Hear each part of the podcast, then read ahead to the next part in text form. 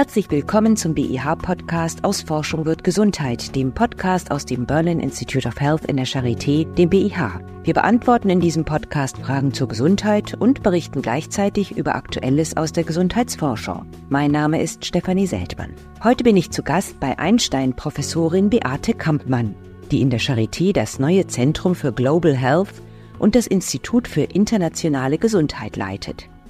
Sie beschäftigt sich beruflich unter anderem mit Pandemien, auch mit der Corona-Pandemie. Guten Tag, Frau Professor Kampmann. Guten Tag und herzlichen Dank für die Einladung zu diesem Podcast. Frau Professor Kampmann, ist die Corona-Pandemie vorbei?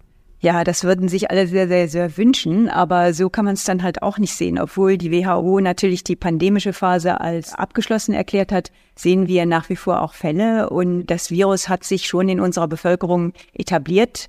Jetzt können wir mehr von einem endemischen als von einem pandemischen Virus reden, aber es ist wichtig, dass wir nicht vergessen, dass diese Erkrankung nach wie vor existiert und dass wir die Leute schützen, die diesen Schutz besonders brauchen. Das sind nämlich die mit den Risikofaktoren. Und da haben wir natürlich jetzt die Impfstoffe und das ist schon ein Riesenvorteil.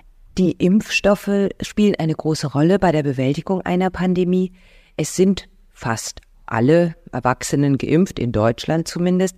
Wie sieht das mit der nachkommenden Generation aus? Muss man eigentlich jetzt auch alle Neugeborenen oder Kleinkinder impfen, damit das Coronavirus gar nicht erst wieder richtig Fuß fassen kann? Ja, also davon auszugehen, dass wir das Coronavirus ausrotten können durch die Impfung, das kann man eigentlich abschreiben, weil diese Viren, wir wissen ja, es gibt endemische Coronaviren sowieso schon, da kriegen wir jedes Jahr eine Schnupfnase von. Und diese Form wird sich auch bei uns weiter ausbreiten. Und ob man da die Kinder schützen muss, ist noch eine ganz andere Frage, denn die Immunität, die man durch die Impfung induziert, die bleibt ja nicht fürs ganze Leben. Und äh, da ist mehr die Frage, dass man die Leute schützen muss, die schwere Auswirkungen von dem Krankheitsverlauf hätten. Und das sind in der Regel eher die Älteren. Es gibt noch keine Impfstoffe dafür Neugeborene. Das halte ich auch nicht für die Zielgruppe, mit der wir uns befassen müssen. Als Kindermedizinerin habe ich natürlich auch Fälle von Covid bei Kindern gesehen, aber in der Regel sind die alle sehr, sehr mild verlaufen und ich glaube, da haben wir ein paar andere Prioritäten. Das heißt, wenn sich die Kinder mit Coronaviren infizieren, werden die wahrscheinlich nicht schwer krank werden und dann einen vielleicht sogar noch besseren Immunschutz aufbauen, als wenn sie geimpft würden. Ja, wir haben ja auch gelernt, dass im Prinzip, was wir heterologe äh, Immunität nennen, nämlich eine Kombination aus Impfschutz und natürlicher Infektion eigentlich der beste Schutz ist, den unser Immunsystem aufbauen kann. Und damit ist wahrscheinlich die gewisse Zirkulation von den Coronaviren in der Gesellschaft gar nicht so ein Nachteil. Könnte sich denn eine neue Pandemie mit dem Coronavirus nochmal aufbauen? Also das kann man nicht ausschließen. Wir haben ja gesehen, dass bestimmte Varianten der Viren oder dieses SARS-CoV-2-Virus sich in einer bestimmten Form verbreitet haben, auch mit ganz unterschiedlichen Krankheitsbildern. Die Delta-Welle hat uns viel mehr Sorge gemacht als die Omikron-Welle, obwohl es viel mehr Fälle von Omikron gab. Und somit müssen wir diese Überwachungssysteme, die wir ja etabliert haben, auch weiterhin haben und benutzen. Und das ist wichtig, dass wir das immer auch als ein internationales Problem sehen. Denn ich sage immer, Viren haben keine Pässe. Und in der Regel wird uns erst auch klar durch die Krankheitsausbildung, welche neuen Varianten uns da wirklich auch Kopfschmerzen machen können, weil die meisten Erkenntnisse sind nicht aus dem Labor gewonnen, sondern wirklich von den Klinikern, die ja an der sozusagen Frontline gesehen haben, welche Varianten auch welche Krankheitsbilder erzeugt haben. Deshalb müssen wir auch mit der klinischen Seite und der Versorgungsseite zusammenarbeiten. Wir haben eben schon gesagt, die Impfquote in Deutschland oder in westlichen Ländern ist wahrscheinlich relativ hoch. Da sind die empfindlichen Gruppen vielleicht schon beschützt. Aber wie sieht das in anderen Ländern aus? In afrikanischen Ländern, in asiatischen Ländern, in südamerikanischen Ländern? Findet dort denn auch so eine Überwachung statt? Die Unterschiede im Gesundheitswesen haben sich natürlich auch in Unterschiede von Corona-Ausbreitung und Schutz ganz klar dargestellt. Da sind jede Menge Dinge zu verbessern. Wir haben nicht so hohe Impfquoten in, wenn ich sagen, das mal Low- and Middle-Income-Countries nennen darf, äh, wie wir hier in Europa und auch in Nordamerika erzielt haben, wobei sich die Krankheitsbilder auch teilweise etwas unterschiedlich ausgebildet haben. Ich habe ja selber während der Zeit viel in Afrika gearbeitet, wo wir durch die andere Struktur der Bevölkerungspyramide nicht so viele schwere Fälle gesehen haben. Die Bevölkerung ist durchaus jünger. In Afrika auf der anderen Seite war es ein anderes Problem, in Indien auch. Da spielen dieselben kardiovaskulären Risikofaktoren, wie wir sie auch in, in Deutschland gesehen haben, eine Rolle. Brasilien genauso. Da müsste eigentlich der Schwerpunkt nach wie vor darauf liegen, die Personen besonders zu schützen, die eben durch schwere Risikofaktoren schon vorbelastet sind.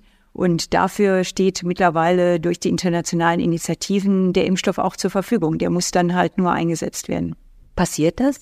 Ja, das hängt ein bisschen von der Gesundheitspolitik in den individuellen Ländern ab. Das Problem ist natürlich immer, wenn viel Erkrankungen da ist, dann ist viel Leidensdruck und dann sind die Leute aufmerksam, auch Gesundheitssysteme aufmerksam für diese Problematik. Wenn jetzt äh, so das Gefühl ist, ach, Corona ist eigentlich vorbei, dann geht natürlich diese ja, Aufmerksamkeit ein Stück zurück. Da muss man die Bevölkerung wieder erneut mobilisieren. Aber man muss dann diese Impfstoffe in Routinesysteme etablieren, so dass es nicht immer auf eine Notfallsituation hinausläuft, sondern dass man da präventiv tätig sein kann. Wie das dann umgesetzt und eingesetzt wird, das hängt ein bisschen vom Supply der Impfstoffe ab. Das hängt davon ab, ob die Bevölkerung sich überhaupt impfen lassen möchte. Die Risikofaktoren müssen mittlerweile auch etwas anders eingeschätzt sein, weil natürlich in Low- and Middle-Income-Countries viele Leute durch eine natürliche Infektion mittlerweile einen gewissen Schutz haben und ich glaube, es wird wahrscheinlich wie üblich dazu kommen, dass erstmal wieder der Drachen sein Ugly Head aufzeigen muss, bevor man wieder darauf aufmerksam wird. Auf der anderen Seite haben wir ja was gelernt und es wäre natürlich auch schade, wenn man das immer erst wieder auf Notfälle anwenden müsste. Im Moment spricht man viel von Long Covid. Es gibt sehr viele Menschen, die darunter leiden. Für wie gravierend halten Sie das Problem? Für die Leute, die längerfristige Folgen von Covid haben, ist das Problem sehr gravierend. Die Definition dieses Syndroms, muss man ja sagen, weil das nicht nur ein einheitliches Krankheitsbild ist, ist noch sehr unspezifisch. Es gibt Leute mit Long-Covid, die haben primär neurologische Ausfälle. Es gibt Leute, die haben kardiovaskuläre Probleme. Es gibt Leute, die haben psychosomatische Probleme. Das sind alles wirkliche Probleme. Viele dieser Erscheinungen legen sich nach einer gewissen Zeit. Das haben wir schon gesehen. Auch bei Kindern haben wir ja auch Long-Covid erfahren. Da gibt es jetzt auch Studien, da bin ich mehr vertraut als bei den Erwachsenen wo nach drei oder vier Monaten die Symptomatik dann auch einfach wieder weg war. Da ist viel einfach auch Begleiterscheinung von dem, was Leute während der Corona-Zeit erlebt haben. Aber dass die Leute da wirklich unter Symptomatik leiden, kann nicht bestritten werden. Und da müssen wir Wege der Therapie und der Diagnostik auch aufmachen, die wir bisher noch nicht beschritten haben. Wenn jetzt die Corona-Pandemie vielleicht auf so einem Art Plateau angekommen ist, wo das Virus endemisch geworden ist, Sehen Sie denn am Horizont möglicherweise schon eine neue Pandemie sich heranpirschen?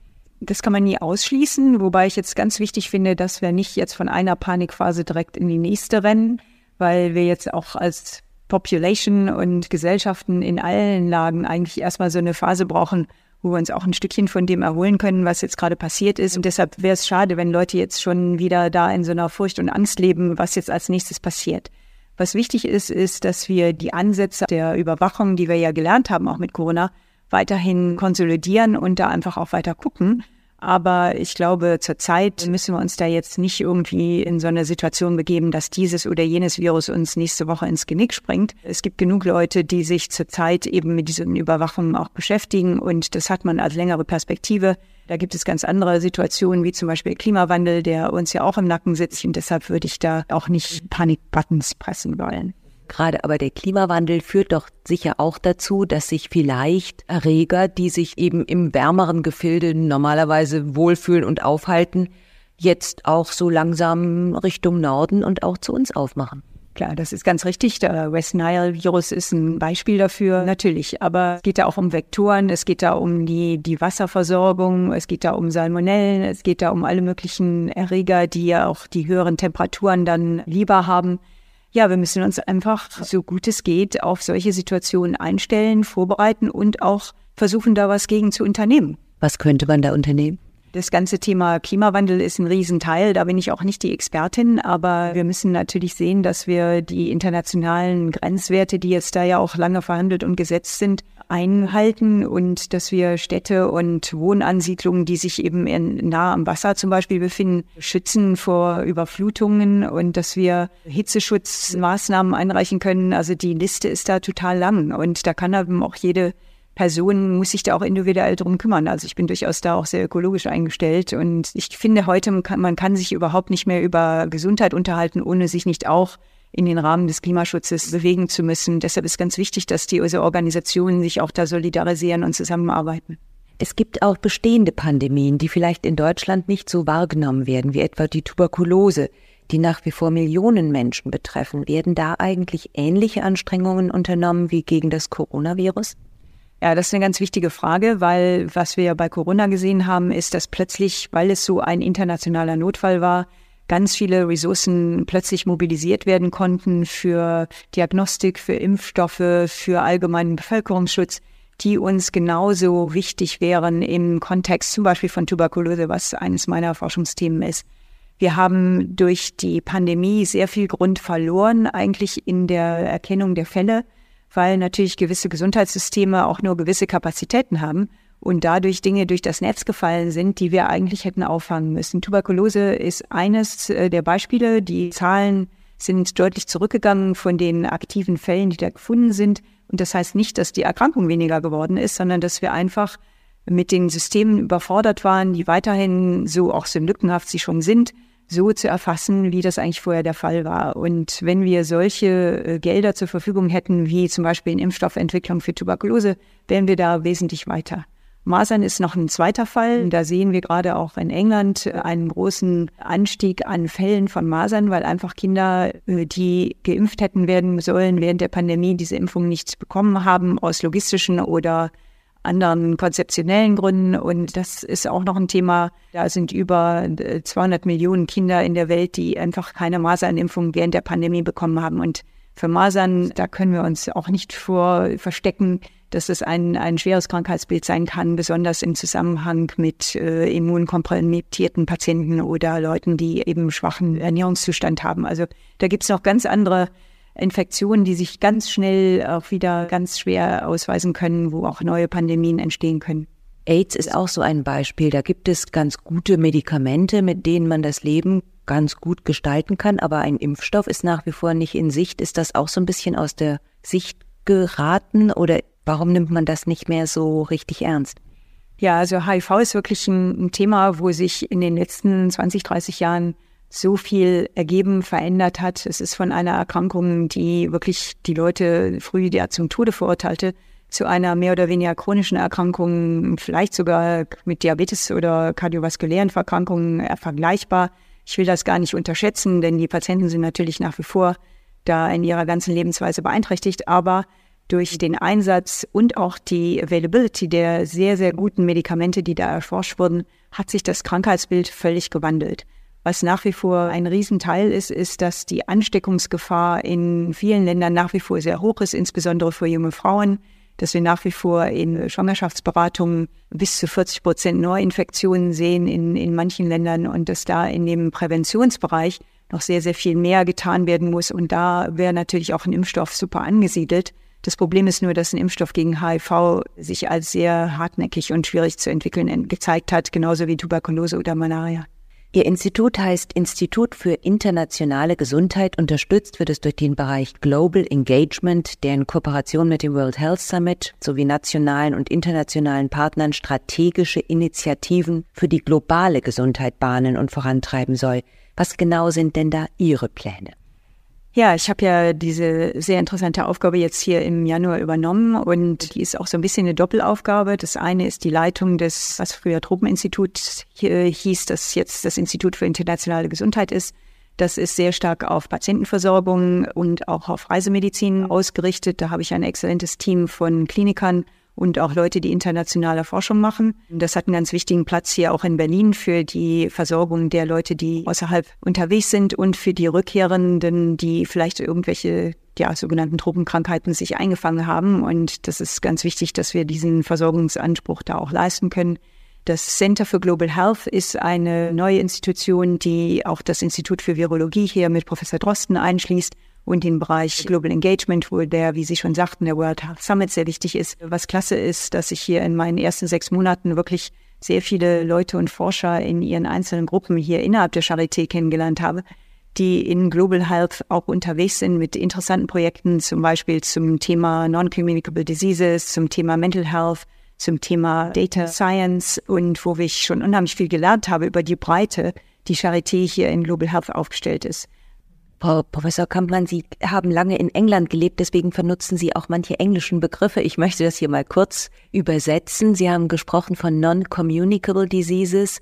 Das sind die nicht übertragbaren Erkrankungen, also nicht die Infektionskrankheiten. Dazu zählen Krebs und Herz-Kreislauf und Diabetes, die eigentlich als Zivilisationskrankheiten gelten, aber mittlerweile eben doch auch global von Bedeutung sind, gerade in den Low- and Middle-Income-Countries, die Sie vorhin auch auf Englisch genannt haben, also die eher nicht weit entwickelten Länder, ist es ja nicht so weit her mit Medikamenten für all diese Erkrankungen. Müsste man da nicht viel mehr auch in die Prävention stecken?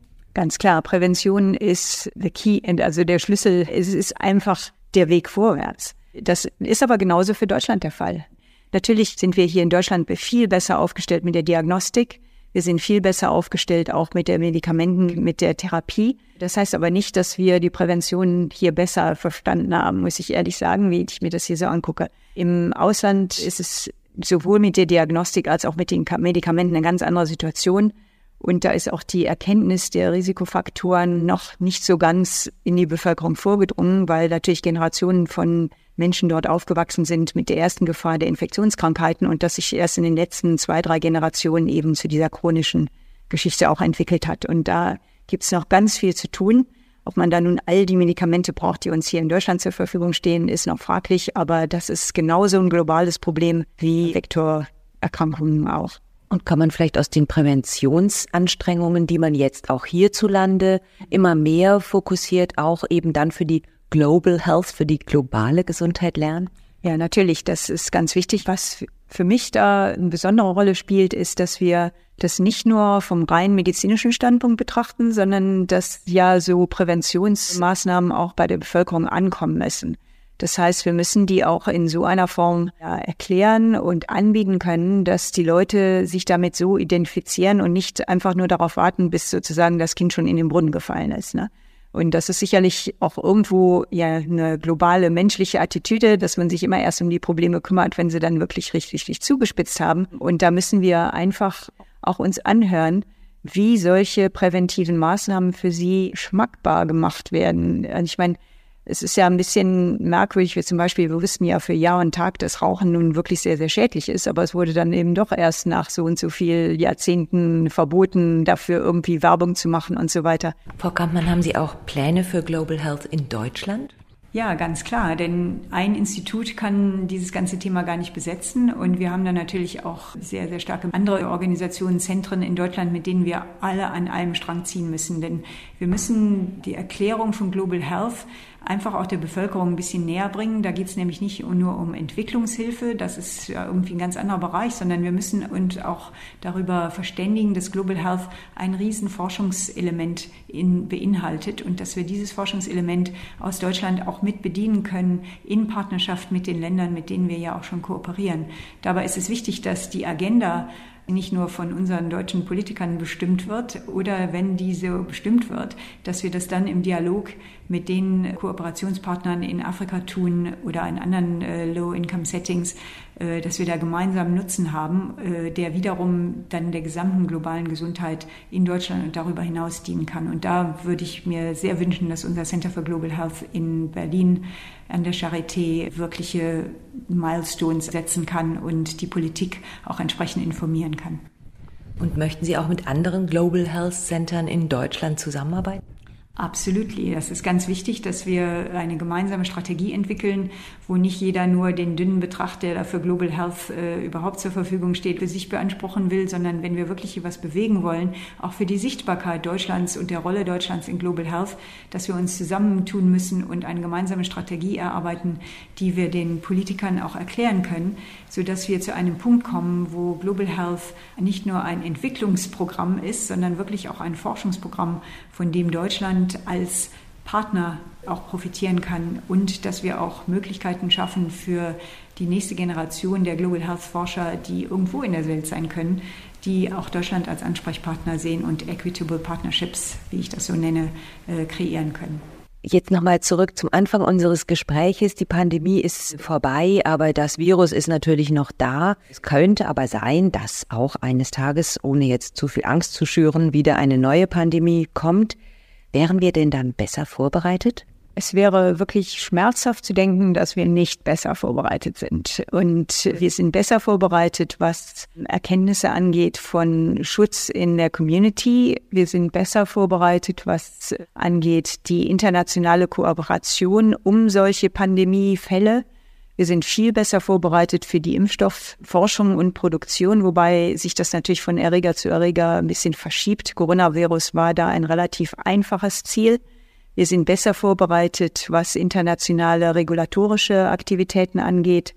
Ich glaube schon, dass wir da besser vorbereitet sind. Wie lange wir diese Erinnerungen gerne auch aktiv halten müssen, aktiv halten wollen, das ist jetzt eine Frage des persönlichen Engagements auch von Regierungen und von internationalen Kooperationen. Aber ich glaube schon, dass wir besser vorbereitet sind. Aber wir müssen das Auge da drauf halten und wir müssen halt unsere internationalen Gesundheitssysteme, einschließlich unserer nationalen Gesundheitsüberwachungsbehörden auch befähigen, diese Surveillance weiter aktiv zu betreiben.